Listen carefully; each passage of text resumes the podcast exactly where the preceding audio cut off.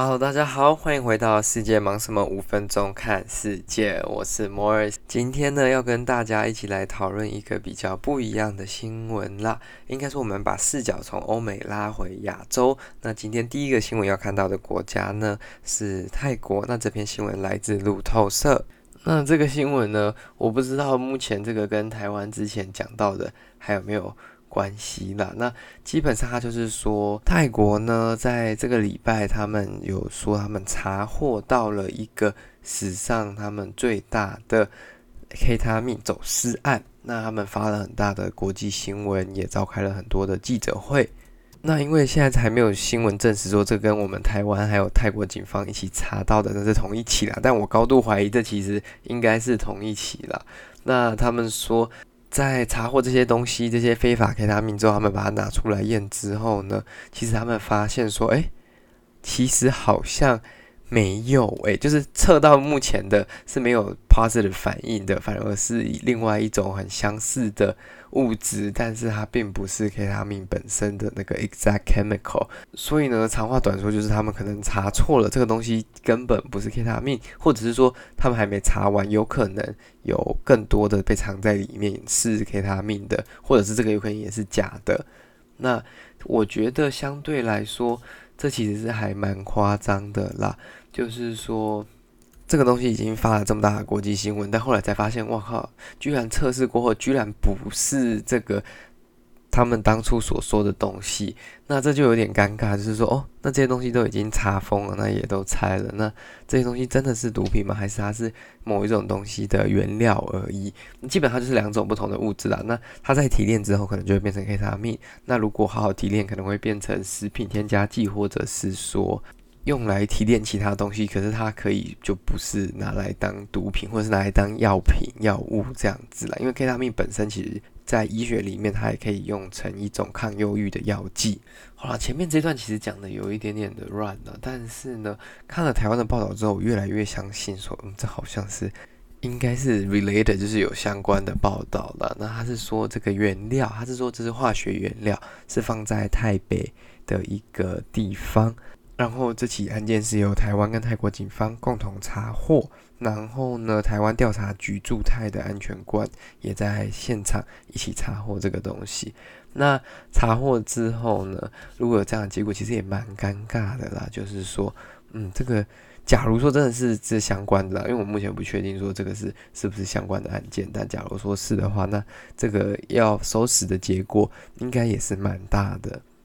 第二则新闻呢，是来自路透社的新闻，那是相对来说比较有趣一点。之前我们有提过的啦，就是说许多航空公司呢，因为疫情的关系就撑不下去了嘛。那之前有稍微提过，说很多航空公司开始卖一些他们平常不卖的东西。那今天呢，应该说这个礼拜呢，英国航空又开始卖更多东西了。他们不止把之前的那一些飞机上的一些备用品啊，或者是一些设备，像餐车这种东西拿出来卖。他们在上个月呢，也卖了更多的香槟杯啊，然后餐具啊、毛毯啊，各种奇奇怪怪。应该说，之前这种比较小一点的东西还没有在卖，这样都卖比较大一点，就是说已经是退休后的飞机，就是已经不再。执行飞行的飞机上的东西，但现在是把原本要用来用在乘客上的东西拿出来卖，其实蛮夸张的一个现象，就代表说他们预估短期内都不会再用到这些东西，甚至呢最夸张的，连飞机上的拖鞋都拿出来卖了。那因为呢，其实他们现在每一天呢都在烧钱啦。几乎每天烧的都是几千万元台币，就是大概 twenty million pounds，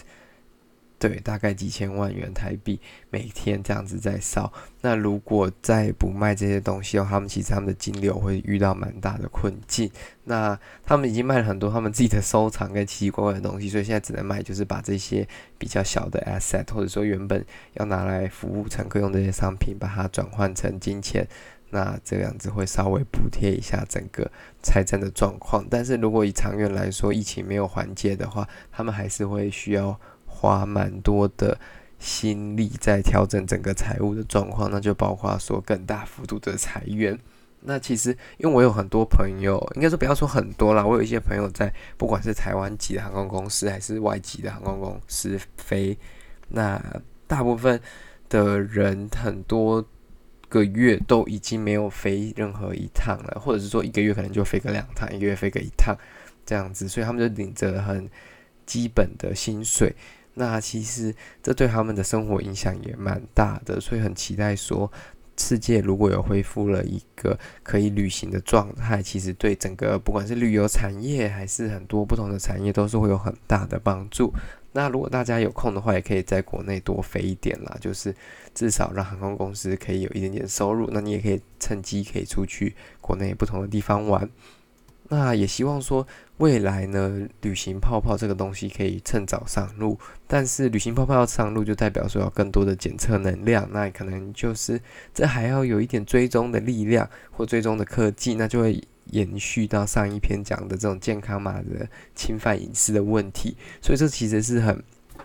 debate 的，就是说很 in the middle，很不知道该怎么办的问题，就是说到底是该为了整个经济，还是为了整个全球的 order，那放弃掉一些隐私，放弃掉一些原本该有的权利。还是说，我们就大家慢慢来，等到疫苗出来，然后慢慢再恢复之前的生活。虽然两种方法，我相信都会有各种不同的支持者，但是我相信大家的目标就是一致的，就是要让这个世界恢复成一个大家适合生存，然后大家可以开开心心，然后想去哪里就去哪里，想做什么就做什么的地方。